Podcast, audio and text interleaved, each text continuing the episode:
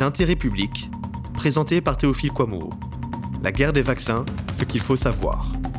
Avec Nathan Pfeiffer-Smadja et Jean-Joseph Boyot.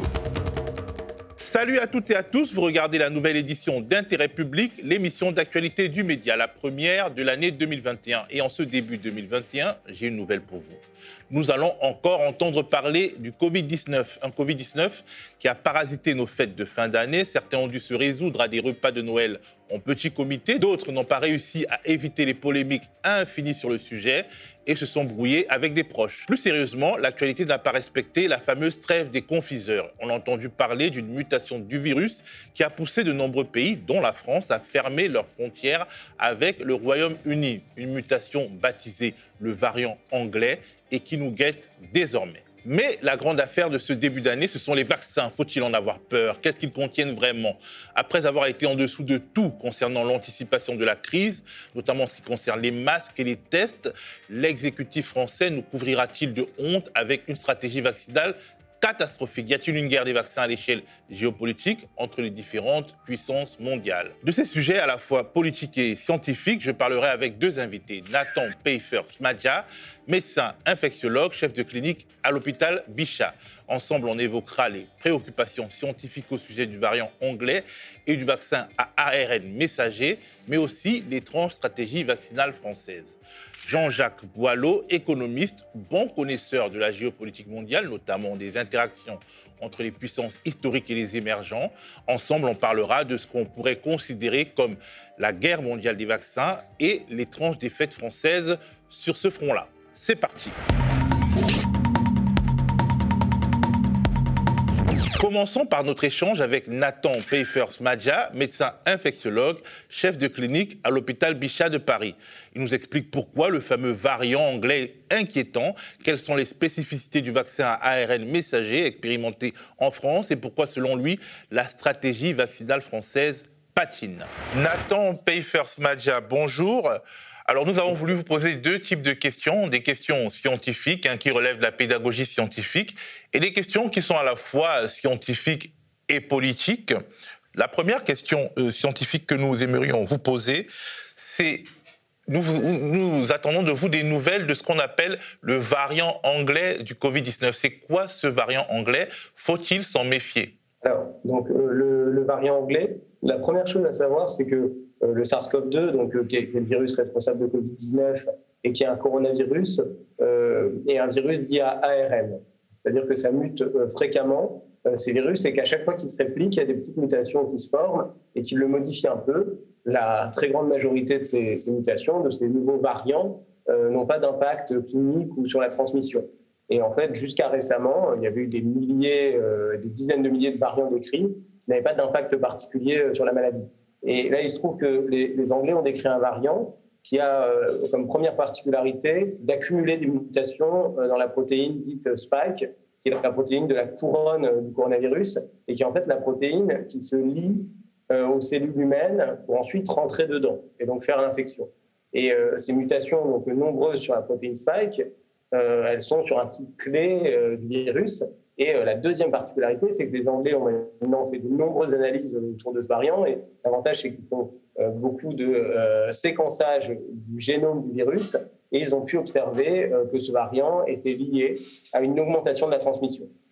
C'est-à-dire que le virus variant se transmet mieux que le virus habituel qu'on observe en Europe. C'est extrêmement inquiétant. Pourquoi c'est extrêmement inquiétant? Parce que le problème en fait de Covid-19, euh, on l'a vu, euh, c'est qu'il se transmet relativement bien. Et euh, comme il fait un certain nombre de cas sévères, hein, avec un pourcentage plus important que la grippe, au moins 3 4 fois plus important, eh bien, très vite, on a plein de cas qui nécessitent des hospitalisations, voire en réanimation, et puis de nombreux décès. Et en fait, son problème, c'est qu'il sature le système de santé par l'explosion du nombre de cas. Et là, ce que ce variant a en plus, c'est plus de caractère explosif et donc euh, une meilleure transmissibilité et un risque bien supérieur euh, de euh, mettre à mal le système de santé, de le saturer. Et en fait, quand, on fait des analyses précises, hein, il y a des épidémiologistes qui l'ont fait, bah, c'est beaucoup plus inquiétant un variant qui augmente sa transmissibilité. Et là, il est augmenté de près de 50% pour le variant anglais. C'est beaucoup plus inquiétant qu'un variant qui est plus mortel. parce qu'en fait, le problème, c'est le nombre de cas. Et donc, ce variant anglais n'est pas plus mortel, il cause a priori la même maladie, mais il se transmet beaucoup mieux d'une personne à une autre. Et donc les mesures qui ont été mises en place pour casser l'épidémie jusqu'à maintenant, il se pourrait qu'elles soient insuffisantes avec ce variant anglais s'il venait à circuler massivement sur le territoire français, ce qui est finalement hautement probable, puisqu'un variant qui est plus transmissible euh, par un mécanisme un peu de, sélection naturelle, bah, il se met à prendre le dessus sur les autres variants et à devenir un variant majoritaire, comme c'est actuellement le cas en Angleterre. Est-ce que ce variant euh, sera sensible aux vaccins qui ont déjà été mis en place avant son arrivée? Est-ce que les vaccins nous protégeront contre ce nouveau variant justement? Alors, c'est une très bonne question. Donc, les vaccins, ce qui se passe avec euh, les vaccins, on en reparlera un peu plus tout à l'heure, c'est qu'ils euh, permettent à notre système immunitaire de créer euh, la protéine spike, à notre organisme, et ensuite de s'immuniser contre cette protéine spike. Je vous ai dit, ce nouveau variant, il a de nombreuses mutations sur la protéine spike. Cependant, elles restent, ces mutations, certains petits endroits de la protéine spike, mais la grande majorité de la protéine spike, elle est similaire entre le variant et le virus actuel. Et donc, lorsqu'on vaccine euh, actuellement euh, avec euh, ces vaccins à ARN de la protéine Spike, on forme une réponse immunitaire contre Spike qui est dirigée contre plein d'endroits de la protéine. Et donc, à la fois contre des endroits qui sont mutés, et donc là, on peut s'attendre à ce qu'il y ait moins d'efficacité, mais aussi la réponse immunitaire, on l'a fait contre plein d'endroits qui sont similaires. Et finalement, comme c'est une réponse polyclonale, donc à de multiples endroits dans la protéine, bah, il est très probable que la réponse immunitaire à la suite de la vaccination, elle soit également efficace contre le variant anglais. Donc ça reste bien sûr un sujet d'étude euh, très important. Est-ce qu'elle est diminuée, cette réponse immunitaire, ou elle est moins efficace contre le variant? On ne le sait pas encore, mais on a des très bonnes raisons de penser qu'en tout cas, ça fournit une immunité, le vaccin, y compris contre le variant anglais. Alors, 2021, ça semble être l'année des vaccins contre le Covid-19. Il y en a plusieurs euh, déjà euh, qui sont mis sur le marché. Euh, en France, c'est des vaccins à ARN. C'est plutôt nouveau sur l'homme. Ça a été expérimenté sur l'animal. C'est quoi la particularité des vaccins à ARN, ARNM, je crois, qui inquiète un peu Et on parle aussi de vaccins classiques ailleurs. il y a plusieurs façons de faire des vaccins. celle à l'ARN messager, euh, elle résulte de près de trois euh, décennies euh, de recherche sur ces vaccins ARN messagers. Et en fait, on l'utilise dans les essais cliniques chez l'homme depuis plus de dix ans. D'abord dans le domaine de la cancérologie, où il y a des gens qui ont été vaccinés avec des vaccins ARN pour essayer d'avoir une réponse immunitaire contre le cancer. Et puis depuis au moins sept ans, ça a été testé chez l'homme dans des essais cliniques pour d'autres maladies infectieuses. par exemple la grippe, par exemple la maladie Zika. Et donc, c'est des vaccins qui ont déjà été administrés chez l'homme. Pas du ah, donc, donc ce n'est pas une nouveauté chez l'homme Non, ce n'est pas la première fois chez l'homme. Depuis 2013, il y a des hommes qui ont été vaccinés avec des vaccins ARN messagers pour d'autres maladies infectieuses. Et euh, ça s'est globalement bien passé. Les études ont pour la plupart été euh, publiées, sont accessibles. Et euh, on voit que ça n'entraîne pas d'effets indésirables inattendus. donc, ce n'est pas la première fois. C'est la première fois qu'on le fait chez autant de gens, à aussi grande échelle. Donc, comment ça marche, ça marche ce vaccin ARN messager? En fait, ce qu'on fait, c'est que donc le, virus, il a euh, des gènes qui sont sous la forme d'ARN. Euh, c'est un virus dit à ARN. Et en fait, on prend cette partie d'ARN qui sert à produire la protéine spike et on l'injecte aux gens. Les gens, qu'est-ce qui se passe? C'est que euh, quand on injecte cette partie d'ARN, elle, est, elle rentre dans les cellules humaines et on utilise cette partie d'ARN pour fabriquer la protéine spike. Et ensuite, on la fabrique et euh, on la présente aux cellules immunitaires qui développent une réponse immunitaire contre cette protéine spike. Les gros avantages de cette technique, c'est déjà euh, on injecte de l'ARN et donc ça ne peut pas modifier nous notre génome à nous qui est fait d'ADN puisque c'est impossible chez l'homme de passer d'ARN à de l'ADN. Donc ça ne peut pas entrer dans le noyau des cellules et modifier euh, notre génome.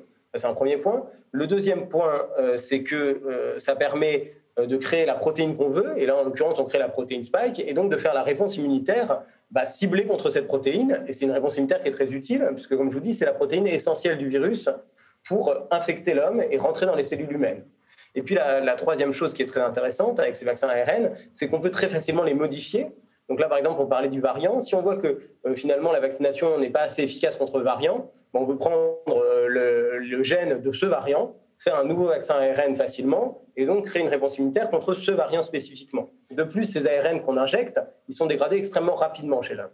Donc en quelques euh, heures, voire quelques jours au maximum, ils sont détruits et donc il ne reste rien euh, de ces vaccins injectés, euh, si ce n'est la réponse immunitaire qu'on a développée contre Spike. Donc c'est une méthode à la fois extrêmement efficace, hein, comme l'ont prouvé les essais cliniques, et puis relativement sûr. Et là, c'est la première fois qu'on administre à aussi grande échelle. Maintenant, on a un recul de plusieurs mois, chez plusieurs dizaines de milliers de personnes, avec des millions de personnes qui ont été vaccinées, et on n'a pas observé d'effets indésirables euh, inattendus ou particulièrement sévères. La seule chose qui a été signalée pour l'instant, c'est quelques cas de réactions allergiques qui euh, n'ont pas nécessité euh, d'hospitalisation. Ce sont des réactions allergiques qui sont intervenues chez des gens avec des très lourds antécédents allergiques. C'est-à-dire tous les gens qui ont eu ces réactions allergiques, et ils sont très peu nombreux, ils avaient déjà sur eux une seringue d'adrénaline en cas de réaction allergique sévère, parce qu'ils avaient eu déjà des réactions allergiques sévères précédemment c'est des gens avec des lourds antécédents allergiques, c'est des gens qu'on a réussi à prendre en charge et euh, ça intervient à une fréquence qui est euh, vraiment extrêmement faible. Alors, comprenez-vous les préventions des personnes qui sont euh, anti-vaccins, même si elles ne sont pas idéologiquement anti-vaccins, se disent, oulala, là là, c'est un vaccin d'un nouveau type, il y a une compétition de multinationales et de big pharma autour de ces vaccins, nous sommes des cobayes. Est-ce que vous comprenez leur prévention dans un monde qui est quand même dirigé par l'argent et par un certain nombre de stratégies qui ne sont pas forcément les stratégies de santé publique. Et qu'est-ce que vous diriez pour les convaincre de se faire vacciner? Bah, En fait, on peut toujours comprendre hein, qu'il y, ait des inquiétudes. Et nous, c'est notre rôle de médecin, de scientifique, d'expliquer et de dire bah, pourquoi euh, ça nous semble euh, intéressant de faire ce vaccin, et notamment parce que les bénéfices escomptés de ce vaccin, c'est-à-dire de, se protéger contre la maladie Covid, ils sont très largement supérieurs aux risques. Euh, chaque médicament qu'on administre, chaque vaccin, chaque procédure médicale présente des risques. Là, les risques avec les vaccins, je vous l'ai dit, c'est des réactions allergiques sévères rarissimes. C'est aussi euh, des maux de tête, des douleurs musculaires. Euh, c'est aussi des choses qui sont liées à la réponse immunitaire que notre corps forme. Donc, il y a des risques, certes, mais ils sont euh, infiniment moindres que le bénéfice du vaccin. C'est la protection contre une maladie qui elle-même est assez terrible parce qu'elle entraîne une mortalité qui est estimée à 0,5%. Euh, elle entraîne euh, une nécessité d'hospitalisation avec des formes sévères euh, chez près de 3 à 5% des gens. elle entraîne chez jusqu'à 20% des gens infectés des symptômes persistants pendant plusieurs semaines, voire plusieurs mois, ce qu'on appelle le Covid long. Donc cette maladie présente un risque très important. Et donc on considère qu'à l'échelle individuelle, le bénéfice que j'attends du vaccin, il est largement supérieur au risque que je, que je prends. Euh, ensuite, vous parlez des aspects financiers. Donc évidemment, hein, les, compagnies pharmaceutiques qui font ça euh, ne le font pas bénévolement. Hein. il y a un intérêt financier des compagnies pharmaceutiques, euh, mais il y a aussi un intérêt à ne pas être au centre d'un scandale sanitaire.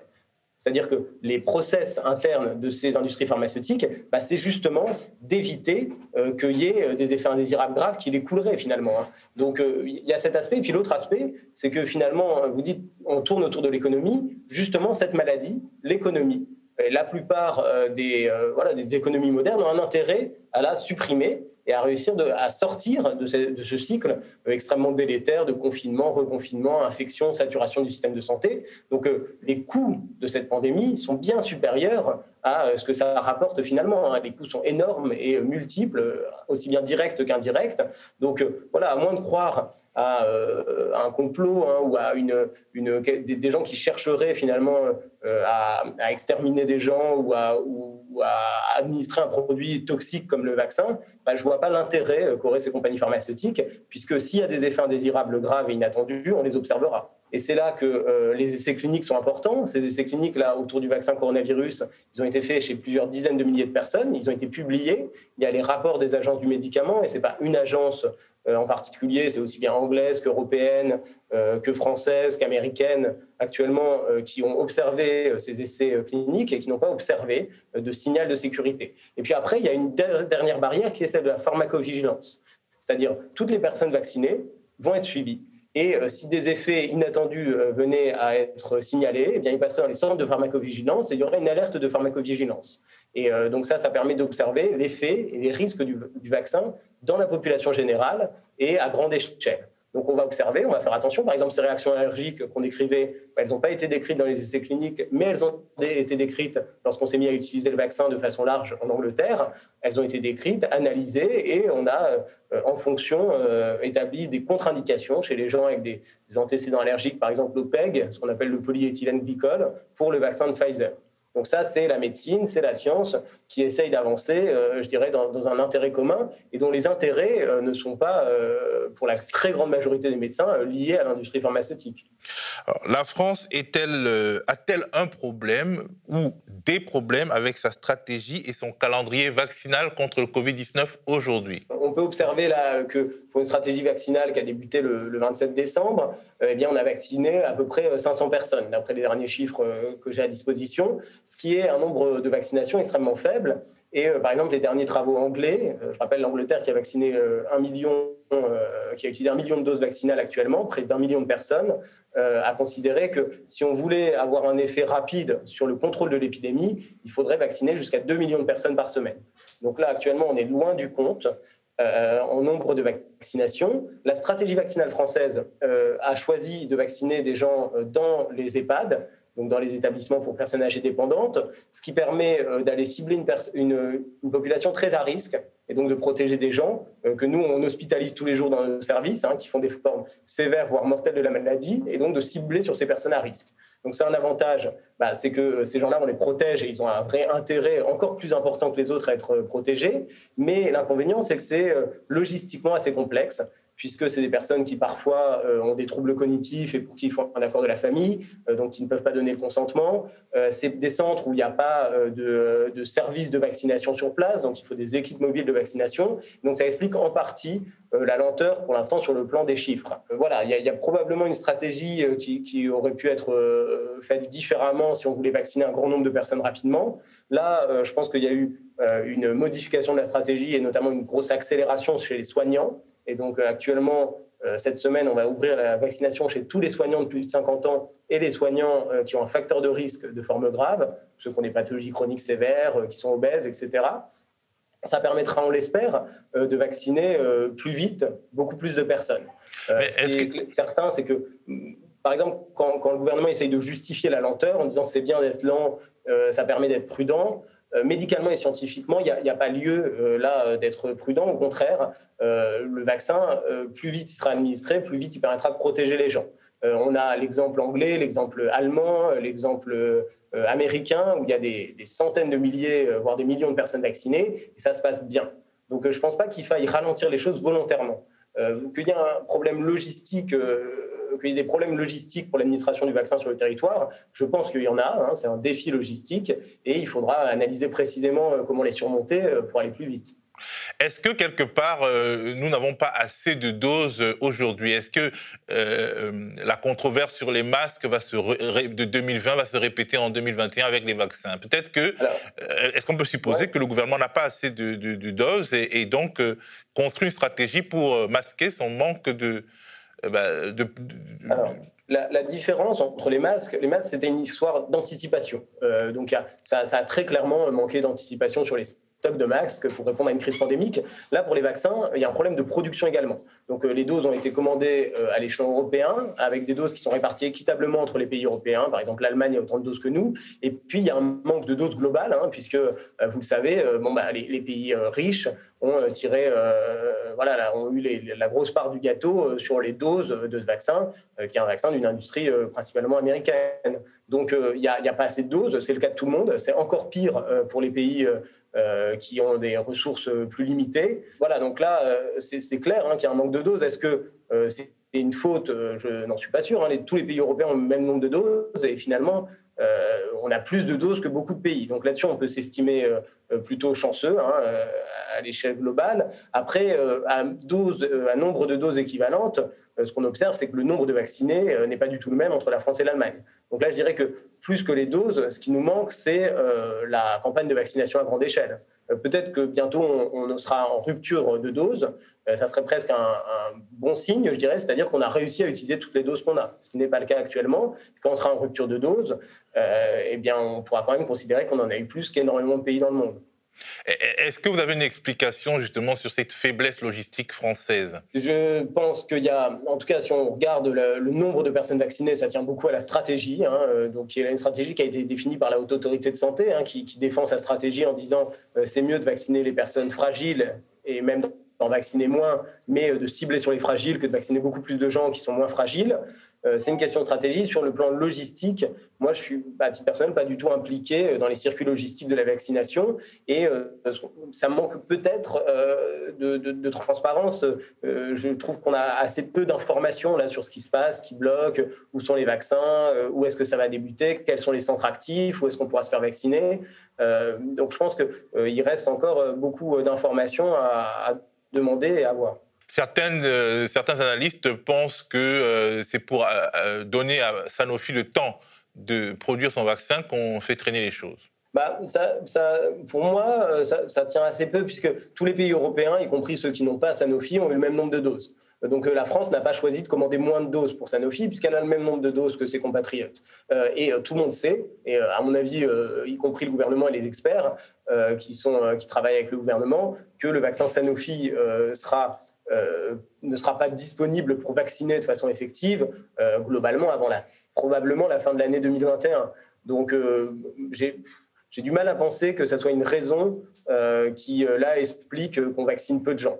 Euh, puisqu'on a le même nombre de doses et puisqu'on sait que ça ne va pas arriver tout de suite. Après que la France ait peut-être surinvesti euh, la recherche sur le vaccin euh, Sanofi alors qu'ils ont choisi une technologie plus lente que les autres, ça effectivement, on peut discuter. probablement, il aurait, il aurait été intéressant d'avoir aussi une industrie française puissante sur ce vaccin ARN messager qui est de très loin le plus rapide et qui présente une sécurité, là, qu'on constate extrêmement fiable et robuste. Mais par exemple, les Chinois euh, ont travaillé sur des technologies classiques de vaccins et ils ont avancé vite. Alors, il y a différents types de technologies. Les Chinois ont encore une troisième technologie, qui est ni celle de Sanofi, ni celle de l'ARN, qui est une technologie à vecteur viral vivant. C'est-à-dire qu'on injecte un virus vivant, euh, handicapé, euh, et un virus, par exemple, souvent c'est un adénovirus qui est pris, un virus qui occasionne des infections peu sévères chez l'homme, et on donne à ce virus le matériel pour faire la protéine spike. C'est un virus recombiné qui est un adénovirus qui produit une partie du SARS-CoV-2. Et donc, nous, on fait la réponse immunitaire contre ce virus. Ça a un inconvénient, euh, c'est que c'est un vecteur viral vivant. Et donc, on ne pourra pas l'administrer aux personnes immunodéprimées ou aux personnes qui ont euh, des problèmes euh, de réponse immunitaire, puisque le virus peut se répliquer chez ces personnes et donc présente aussi un certain risque. donc, une technologie qui est probablement plus risquée hein, que l'ARN messager. Et puis l'autre chose, c'est que le vaccin chinois, on a un gros problème, c'est que nous, scientifiques euh, non chinois, on n'a aucune donnée. Je n'ai pas vu d'essais cliniques euh, sur le vaccin chinois. Je ne sais pas combien de personnes ont été vaccinées. Je ne sais pas quels sont les pourcentages d'effets indésirables spécifiques euh, liés à Sinovac. Donc il y, a une énorme opacité autour de ce vaccin chinois. et même le vaccin russe, Sputnik, est beaucoup moins opaque. Beaucoup plus de publications autour du vaccin russe qui utilise la même technologie hein, que le chinois, c'est-à-dire un vaccin viral vivant euh, vaccin chinois, pour nous, c'est une boîte noire totale. Merci beaucoup, Nathan Pfeiffer Smadja. Merci beaucoup, au revoir.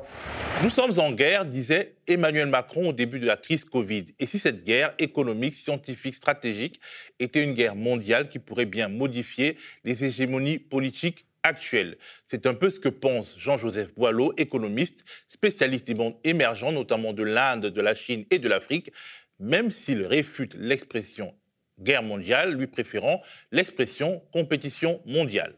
Bonjour Jean-Joseph Boileau, peut-on dire qu'il y a une guerre des vaccins vue à l'échelle mondiale? Du moins, une guerre de l'approvisionnement en vaccins, comme il y a eu en 2020, une guerre de l'approvisionnement en masques. Ça me gêne le mot guerre. Pas seulement parce que ça renvoie à quelqu'un qui nous a lancé sur une ligne Maginot des masques, mais parce que ça ne correspond pas en réalité à la situation. On peut parler d'une sorte de bataille au sens plutôt économique du terme d'ailleurs, que d'une guerre au sens où il va y avoir des morts et il va y avoir euh, sur le terrain de bataille euh, euh, un gagnant et un perdant. Non, le mot guerre correspond pas du tout. Il y a une compétition. Cette compétition reflète, elle est le miroir de ce qui s'est passé ces dix dernières années en réalité. On est toujours dans le temps court pour les masques, pour le... Non. La situation présente, sur le plan des vaccins, de la concurrence acharnée. Il y a une concurrence acharnée et le reflet de ces déplacements euh, sismiques qu'il y a eu sur la carte mondiale, à la fois géopolitique au sens politique, militaire du terme, et sur le plan économique le fait que le basculement des émergents, auxquels évidemment personne ne croyait, et surtout parce que les photos que l'on revoit du monde entier, en dehors de la Chine, c'est celles de pays émergents qui sont complètement, cette fois-ci, émergés sous l'eau, ne correspond pas à la réalité, bien sûr. On voit bien qu'il y a eu un basculement. Les États-Unis restent le leader mondial incontesté. Vous voyez, sur les 14 ou 15 vaccins minimum qui sont aujourd'hui euh, sur la planète, les États-Unis en font la moitié à peu près. Pour ceux qui se moquaient des États-Unis, le déclin américain, qui ont passé leur temps à casser du sucre sur le Trumpisme, euh, Trump n'a jamais été évidemment euh, le, résumé des États-Unis. Donc la puissance américaine est très forte. Évidemment, la Chine, euh, ça c'est pas de 2020, c'est ces 20 dernières années la Chine, et notamment dans le domaine sanitaire, a euh, conquis progressivement euh, des places et euh, a su se préparer. Et notamment, elle a trois ou quatre vaccins qui sont déjà qui tournent. le premier, à ma connaissance, Sinovac, a été introduit en juillet. En juillet, quand les Français étaient sur les plages hein, pendant les vacances. On a aussi la Russie, qu'on a, c'est pareil, caricature du régime poutinien. Oui, ce qu'on oublie, c'est que la Russie est le premier à avoir trouvé un vaccin contre la grippe au moment de la grippe espagnole. Ils ont le Sputnik 5, là, ou V, qui, euh, semble-t-il, euh, un vaccin classique, hein, comme les vaccins chinois, sont tous des vaccins classiques. Et donc, on a euh, un tableau qui montre bien, voyez, que l'émergence de ces puissances, ou la réémergence, dans le cas de la Russie, euh, se confronte à la puissance américaine. Alors l'Europe, évidemment, c'est la grande question. Euh, au milieu, hein, où est-ce qu'elle est? Alors elle n'est pas du tout absente du tableau. Elle n'est pas dans une guerre, c'est pour ça que j'ai très peur de ce mot guerre. Hein. Elle est dans cette compétition qui est quand même importante. C'est à la fois la santé, mais c'est aussi euh, le, contrôle sur son avenir. On comprend bien que les questions de santé sont quand même des questions vitales au sens vraiment propre et figuré. Et ce qui est intéressant stratégique. Hein. Et, sur le plan évidemment euh, européen, moi, ce que je trouve remarquable dans cette guerre des vaccins dont vous parlez, cette concurrence des vaccins, c'est que euh, bah, le numéro un, c'est l'Allemagne. Il y a deux vaccins allemands. Il y a deux vaccins allemands. Il y a un vaccin anglais. Un deuxième anglais probablement qui va émerger.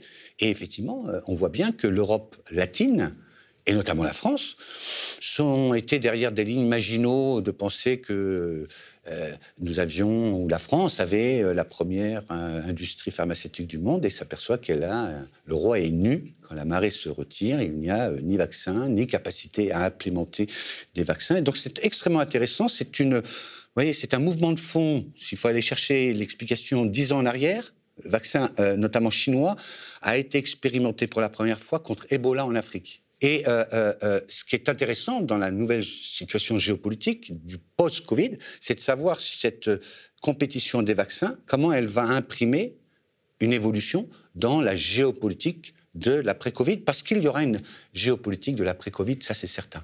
La, France semble à la traîne, c'est un constat, dans deux domaines. Premièrement, nous n'avons pas réussi à faire un vaccin. Sanofi, qui déjà avait annoncé qu'il réserverait euh, la primeur de leur vaccin aux États-Unis, n'y est pas parvenu. Comment on peut l'expliquer? Pourquoi, alors que nous sommes quand même un pays justement euh, de grande industrie pharmaceutique et un pays euh, où il y a beaucoup d'universités, de la recherche, la recherche publique notamment, pourquoi nous nous sommes plantés selon vous? Difficile parce que je ne suis qu'un modeste économiste, un peu géopoliticien, mais j'ai quand même deux, pistes, alors on, va les partager. La première, c'est euh, ce qui s'est passé dans les hôpitaux ou ce qui s'est passé dans les masques. On voit bien qu'il y a eu, là encore, c'est pas d'hier, c'est depuis une bonne dizaine d'années. Donc quand j'entends un ancien président euh, faire un peu le clown sur les télévisions pour dire moi j'aurais mieux géré, ou deux d'ailleurs, hein, euh, vis-à-vis de leur successeur, c'est pas très sérieux. C'est un mouvement qui date au moins Sarkozy. C'est en fait le démantèlement le démantèlement d'une certaine euh, euh, structure, conception, euh, d'une France gérée par l'État, par les services publics. On peut en voir les avantages, les inconvénients, mais en tout cas, il y avait quelque chose qui était structuré et qui tournait. Et ça, ça a été démantelé, phase après phase. C'est très clair. La deuxième raison, c'est, je pense, on le voit dans les mouvements euh, sociaux, euh, pas seulement les gilets jaunes, c'est l'épiphénomène, je dirais, les gilets jaunes, c'est un mouvement de défiance, de contestation sociale. Je n'ai jamais vu, je ne vous cache pas, dans le monde, autant de mouvements de défiance. Les gens se moquent de ce que les Français arrivent en premier dans la défiance vis-à-vis -vis du vaccin, mais c'est stupide. C'est dans la totalité des domaines, et notamment, je me rappelle avoir travaillé pour le livre qui va sortir cette année, Utopie m'a dit le monde, sur euh, le pessimisme et l'optimisme des différentes nations dans le monde. Bah, les Français étaient euh, euh, les premiers par le pessimisme. Donc là, c'est un mouvement de fond qui est un problème de défiance, qui est important parce que c'est une défiance vis-à-vis d'une élite. Alors, je me méfie beaucoup de ce mouvement anti-élitiste ou anti-establishment, etc. Mais il faut reconnaître très probablement que comme au moment de la guerre euh, avec la ligne Maginot, euh, on a euh, une élite française qui vit de façon assez recluse. Et le repli d'ailleurs de président français à la lanterne, qui est quand même un symbole très fort, ça, hein, d'un régime royal coupé du reste de la population, me paraît une explication extrêmement importante. C'est-à-dire, ce sont, euh, il y a une défiance vis-à-vis euh, d'un monde qui vit euh, complètement sur lui-même et qui, de facto, donc, ne comprend pas la situation d'en bas et n'arrive pas à utiliser des canaux de transmission qui permettent de façon efficace d'utiliser les masques, ce qu'ils appellent les gestes barrières, etc. Puis il y a une troisième, j'en avais dit deux, mais en fait, je crois qu'il y a un troisième élément par rapport aux autres pays. C'est ça qui m'intéresse, c'est pas de juger la France sur euh, la question du vaccin dont vous parlez, c'est euh, la question de... Euh, quand vous regardez dans les autres pays, la plupart du temps, les vaccins ont été mis en réalité en place ou inventés, on va dire, par plutôt des laboratoires universitaires qui, en joint venture avec des laboratoires industriels, qui en fait ne font plus de recherche, donc de type Sanofi, on fait plus de recherche du tout, mais a la, cohérence permettait, a permis de travailler ensemble. C'est le cas notamment, tout particulièrement, des États-Unis. Dans le cas français, on a une telle coupure entre la crise universitaire, très profonde, la crise de la recherche, et euh, le monde du secteur privé, cette absence de travail ensemble. Alors, le modèle opposé, évidemment, on le voit bien, c'est le modèle anglais, on se moque beaucoup de l'Angleterre, mais euh, Oxford, c'est l'université d'Oxford qui a mis en place au point le, vaccin. Dans le cas euh, allemand, ce sont pareil, des instituts qui ont travaillé avec ce laboratoire biotech. Et euh, on a cette capacité de travailler ensemble, ce qu'on appelle un jeu coopératif. Et donc, je crois que c'est là-dessus que l'histoire jugera ce qui s'est passé en France, probablement à l'aune de la défiance. Mais la défiance, elle est aussi peut-être alimentée par le pouvoir, parce qu'aujourd'hui, les universités françaises luttent pour exister, mmh. elles luttent pour avoir des crédits, elles sont pauvres par rapport aux universités euh, anglaises, par exemple, euh, elles sont euh, mal considérées par le pouvoir, les pouvoirs publics, donc elles peuvent difficilement coopérer alors qu'elles-mêmes, elles luttent pour exister. Tout à fait. C'est ce qu'on appelle, j'appelle la crise du modèle français. Hein. on a une crise du modèle français qui, je vous dis, on, arrive à repérer, remonte à une bonne vingtaine d'années, et en particulier, dans ce cas-là, pourquoi les laboratoires américains, euh, enfin plus exactement les universités américaines ou anglaises euh, ont, des fonds considérables? C'est parce qu'il y a un, accord de partenariat entre le monde du privé et le monde euh, universitaire qui permet de rétribuer le monde universitaire avec les résultats de leurs recherches appliquées par le monde de euh, euh, euh, industriels. Et dans le cas français, on n'arrive pas à construire cette dualité, enfin pas cette dualité, d'ailleurs cette complémentarité, parce qu'il y a des méfiances réciproques. Le monde universitaire n'a pas confiance dans le monde industriel. Il a peut-être ses raisons. Hein, mon problème n'est pas de juger là, mais il n'a pas confiance dans le partenariat avec le monde industriel. Et le monde industriel, c'est le cas de Sanofi, c'est très intéressant. Sanofi est surtout allé aux États-Unis plutôt qu'en France en réalité, où vous savez comme moi, l'essentiel de ces usines devait fermer.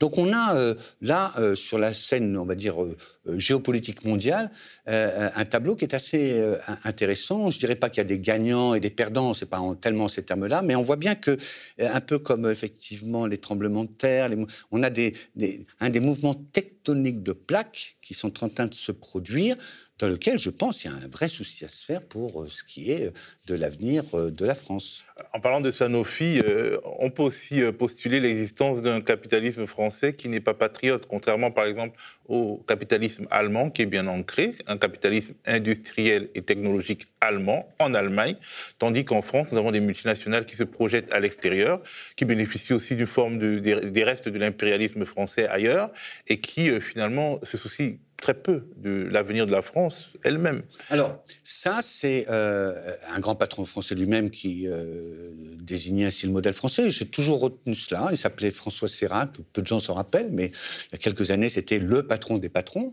Ça s'appelait pas le MEDEF, mais c'était son équivalent. Et il parlait de euh, la France comme un pays archéo-impérial. Et ce que vous dites, c'est exactement cela?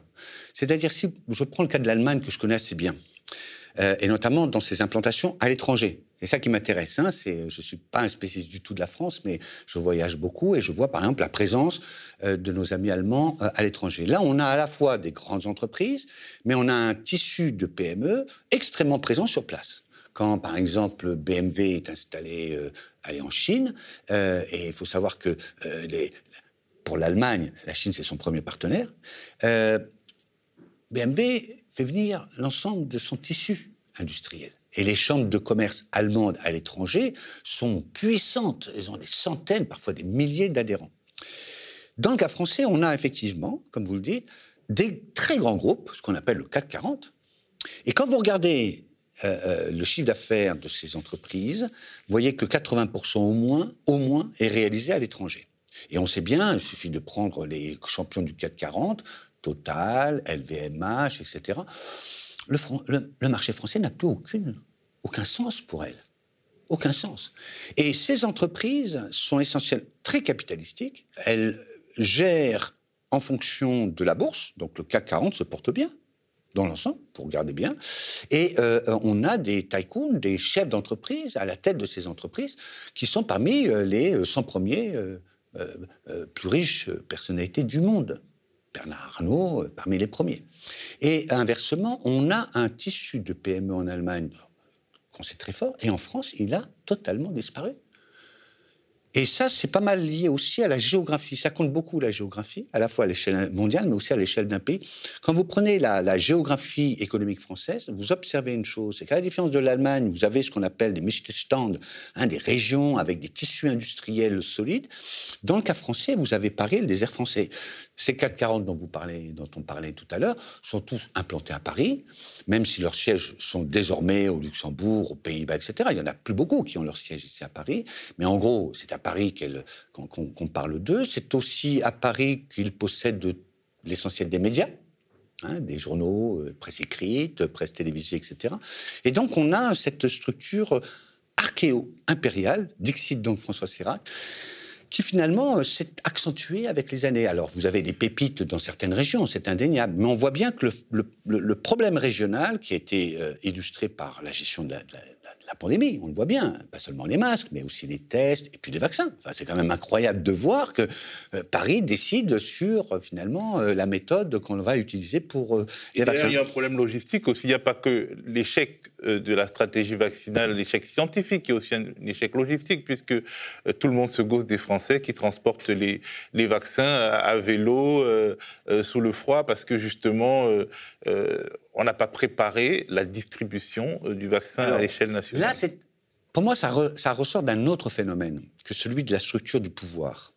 C'est ce que parfois certains appellent l'état profond, je ne sais pas. Mais je trouve que là, on a plutôt affaire à un pays qui s'est construit non pas, je dirais, de façon organique par le bas, ce qui est le cas du monde anglo-saxon, mais aussi, mais aussi de l'Allemagne, mais un pays très marqué par son histoire centralisatrice, Louis XIV, Napoléon, etc., et qui a fonctionné toujours selon l'État. Qu'on le veuille ou non, Colbert, hein, la France colbertiste, c'est quelque chose d'essentiel. Quelque part, euh, on a parlé des vaccins, de l'innovation, mais le prix, il y aura aussi une compétition sur le prix.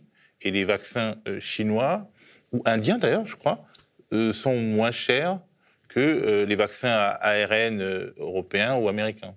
Alors, on a effectivement, mais le professeur Raoult, qui est très controversé, pour des raisons peut-être parfois justifiées, mais sur certains points, pour avoir bien écouté, même lu son livre, il a raison sur, paradoxalement, son raisonnement économique, sur le raisonnement biologique, scientifique, ça je connais moins, mais sur le raisonnement économique, il a tout à fait raison.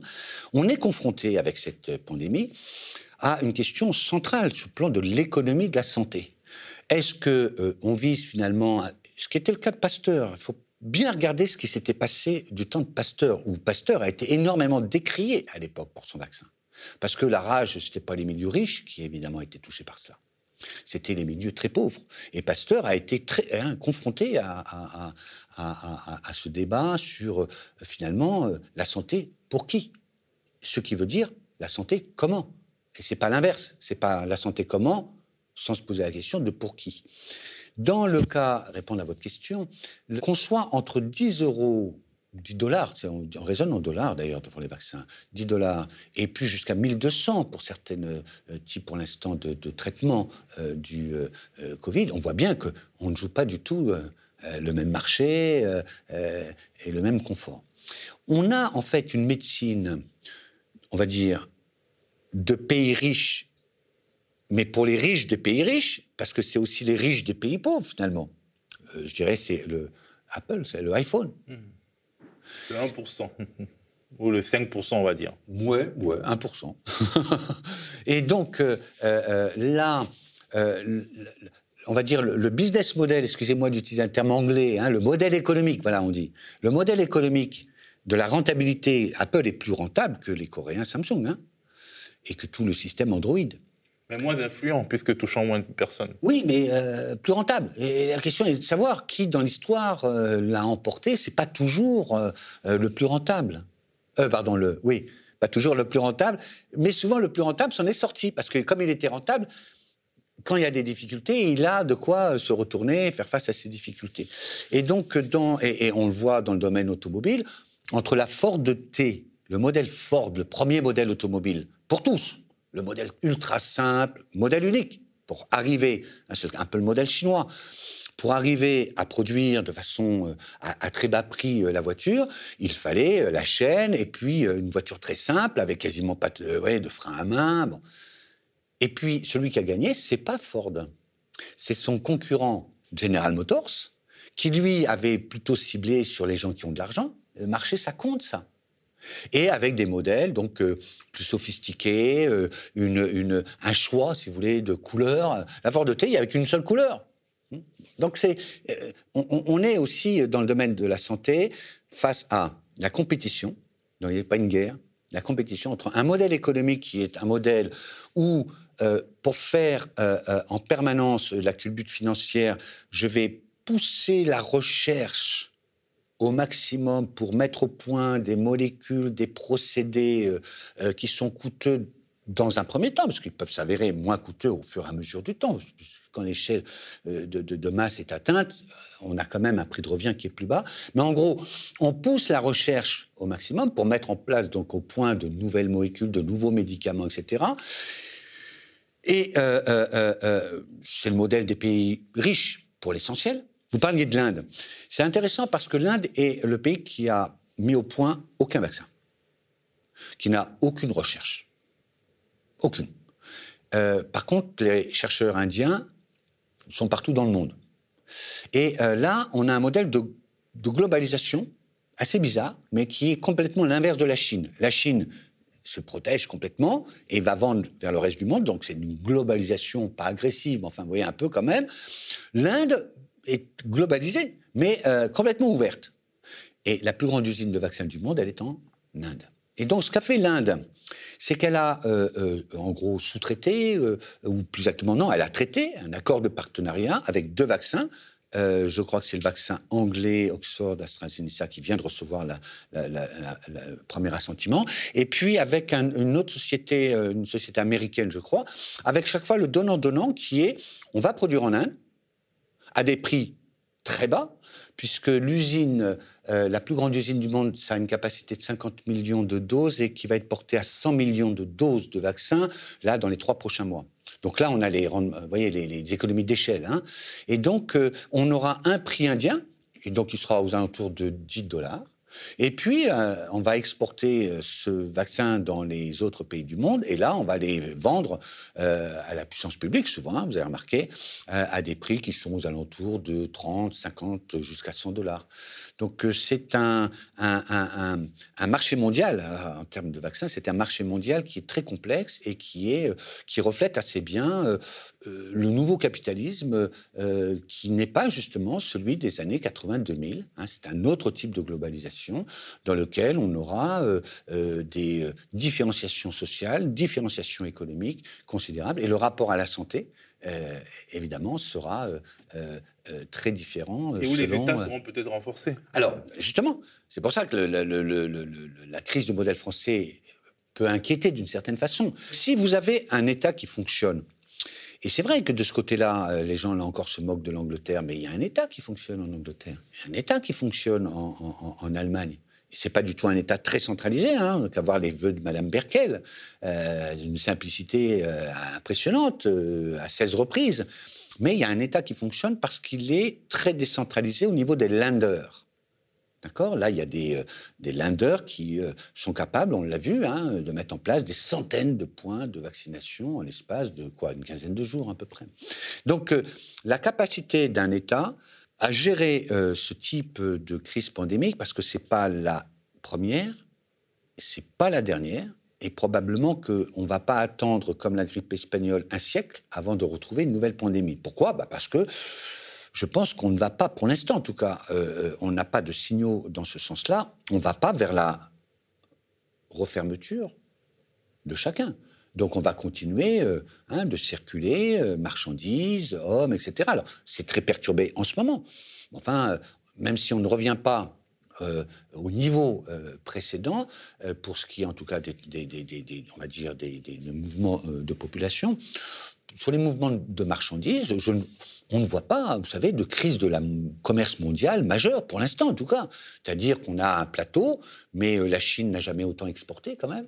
Et euh, elle a exporté des masques, puis là, elle est en train d'exporter effectivement euh, tout ce qui est lié à la chaîne de santé, euh, à la fois des équipements pharmaceutiques, mais aussi maintenant les vaccins. Et même si c'est pas très cher le vaccin chinois, je crois que pour l'instant, il est facturé 30 dollars pièce, il me semble, hein, pour le Sinopharma multiplié par des dizaines et des centaines de millions de doses, ça fait beaucoup. Rien que de, je crois que la France a importé pour près de 5 milliards d'euros de produits sanitaires en provenance de Chine en 2020. C'est beaucoup. Merci Jean-Joseph Boileau. Un grand plaisir à vous. Voilà, d'intérêt public, c'est fini pour aujourd'hui. Si vous avez aimé, mettez un pouce bleu. Abonnez-vous à la chaîne YouTube, activez la petite cloche, abonnez-vous à notre newsletter dont le lien se trouve dans la description commentez et partagez dans vos réseaux. Le média, comme vous le savez, ne vit que des cotisations de ses sociaux et les apports de ses donateurs. Si vous le pouvez, devenez sociaux ou donateurs du média. Quant à moi, je vous dis à plus. Le média est indépendant des puissances financières et n'existe que grâce à vos dons. Soutenez-nous sur lemediatv.fr. Et pour ne rien rater de nos contenus, abonnez-vous à nos podcasts.